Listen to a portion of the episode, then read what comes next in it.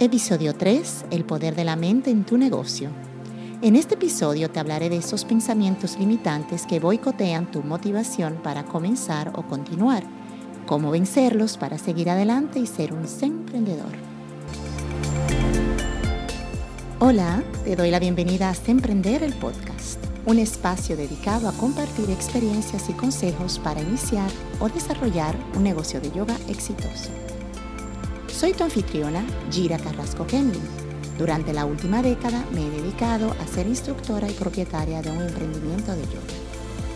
Sin más preámbulos, te invito a escuchar en total cenitud. Antes de entrar en materia, quiero primero agradecer el coaching que me ha dado mi hija menor para mejorar la calidad de lo que les estoy entregando. Si me escuchan mejor es gracias a ella y si no es porque aún no he asimilado todos los consejos que me ha dado. Bien, pues pasemos a lo que nos ocupa hoy, ese poder de la mente. ¿Te has dado cuenta que vives en un cotorreo incesante contigo mismo? Estás pensando sobre cosas buenas, malas, haces críticas, evalúas, empiezas un proceso de creativo o de delirio, de fantasía, de romance, o analizas el pasado, haces planes para el futuro. Y estos son uno de los primeros que me vienen así a la mente. En algún lugar leí que o escuché que tenemos 60 a 90 mil pensamientos al día, imagínate, qué mente que está activa esa. Cuando encontramos el yoga, quizás es la primera vez que escuchamos hablar de esa conexión entre la mente y el cuerpo, o de calmar la mente, o de la conciencia del pensamiento, o del poder que tiene el pensamiento.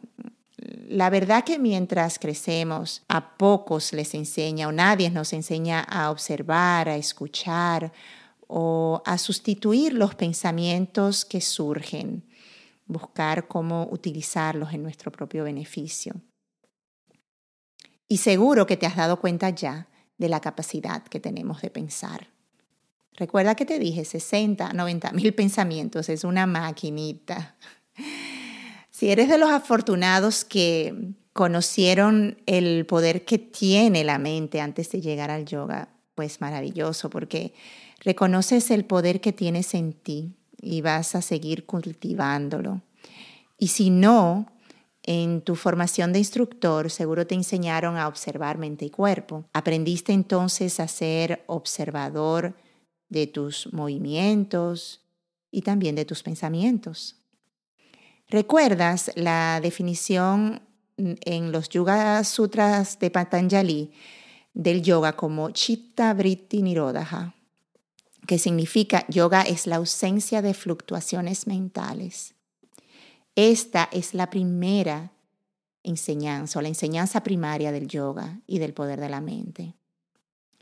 Yo quiero que entiendas que deseando, visualizando y dirigiendo tus acciones en la dirección que deseas ir, te llevará a la meta. La falta de deseo que a veces sientes de tomar decisiones o de lanzarte en ciertas acciones está directamente relacionada con la forma en que te sientes. Y si sientes deseos de actuar, ese deseo te lleva hacia adelante. Entonces pasas a la acción. Todo, absolutamente todo comienza en la mente. Cierto es que hay factores que no podemos controlar.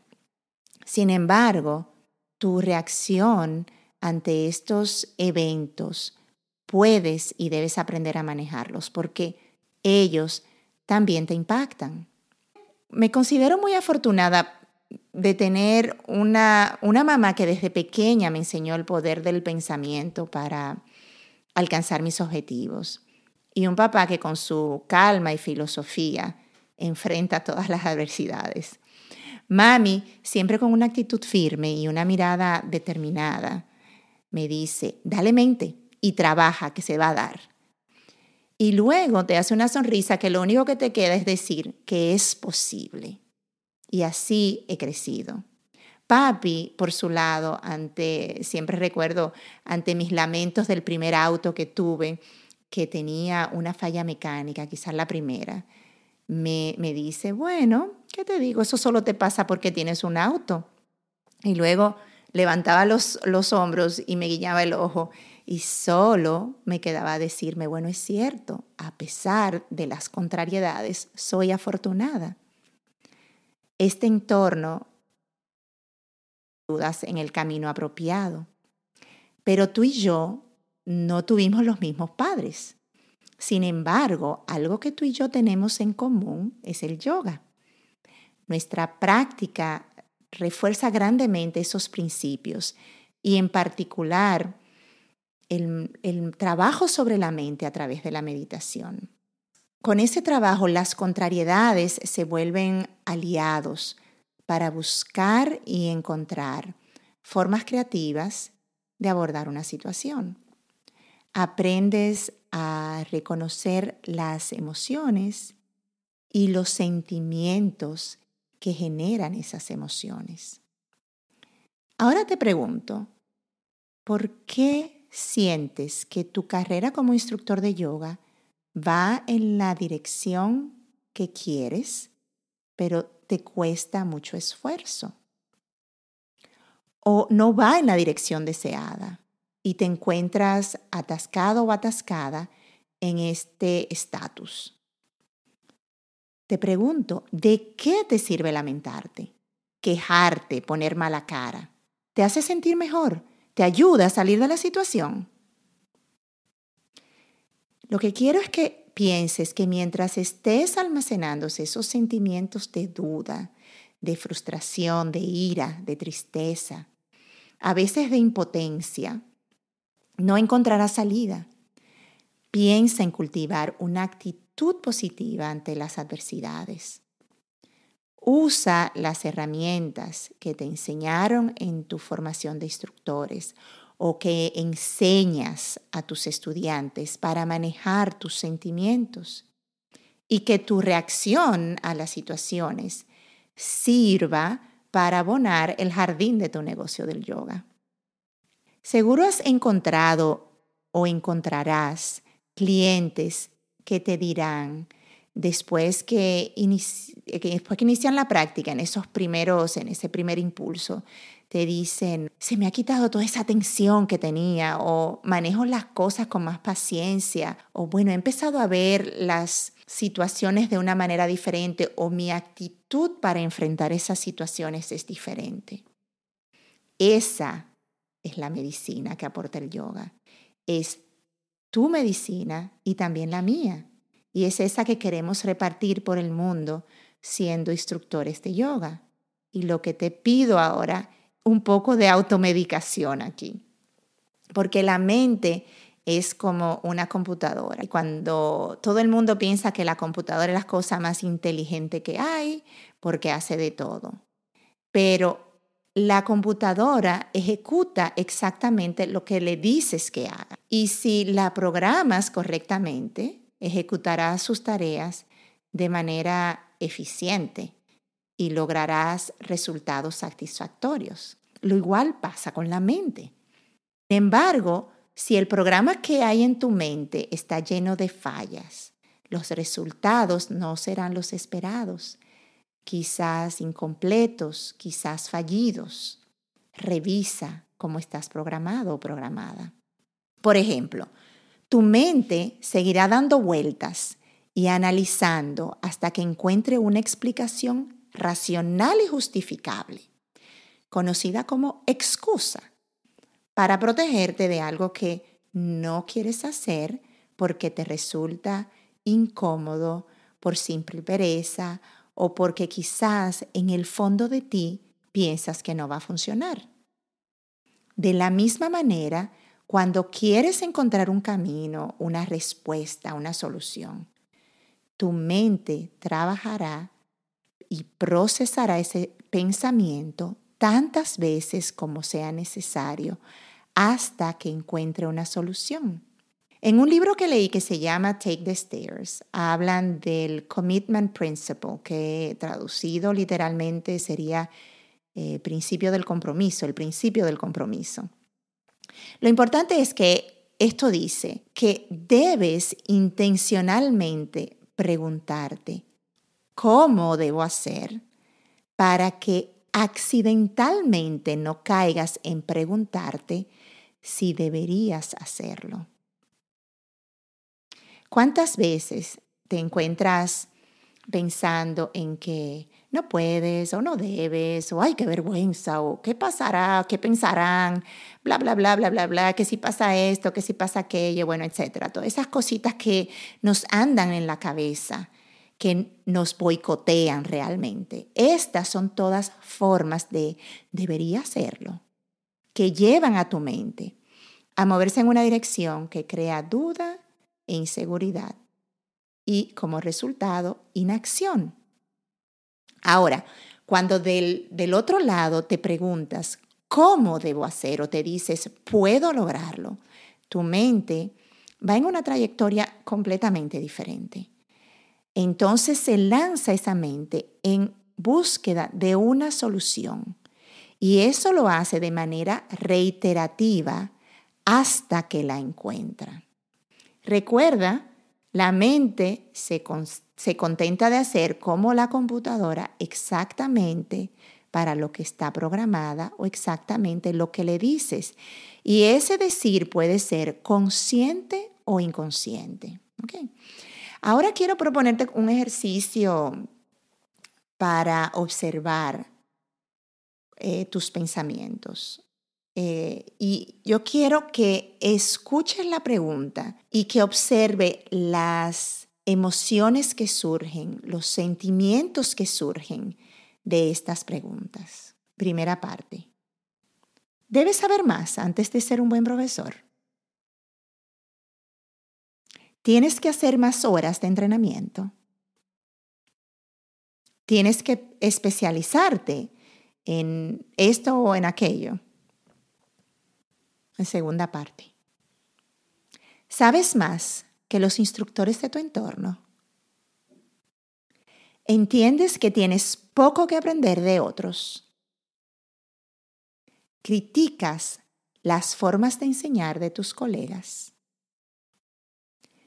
¿Qué emociones, te pregunto ahora, crean tus pensamientos ante estas preguntas? ¿Nerviosismo? ¿Malestar? ¿Inquietud? ¿Preocupación? o quizás incertidumbre o una sensación de superioridad, o por el contrario, te generan calma, bienestar, tranquilidad, certeza. Esas son las emociones que te llevan a la acción o a la inacción. Trata de identificar qué emoción te lleva en qué dirección, qué resultados vas a obtener de esas emociones, de, esas, de esos sentimientos, te paralizan o te llevan hacia adelante.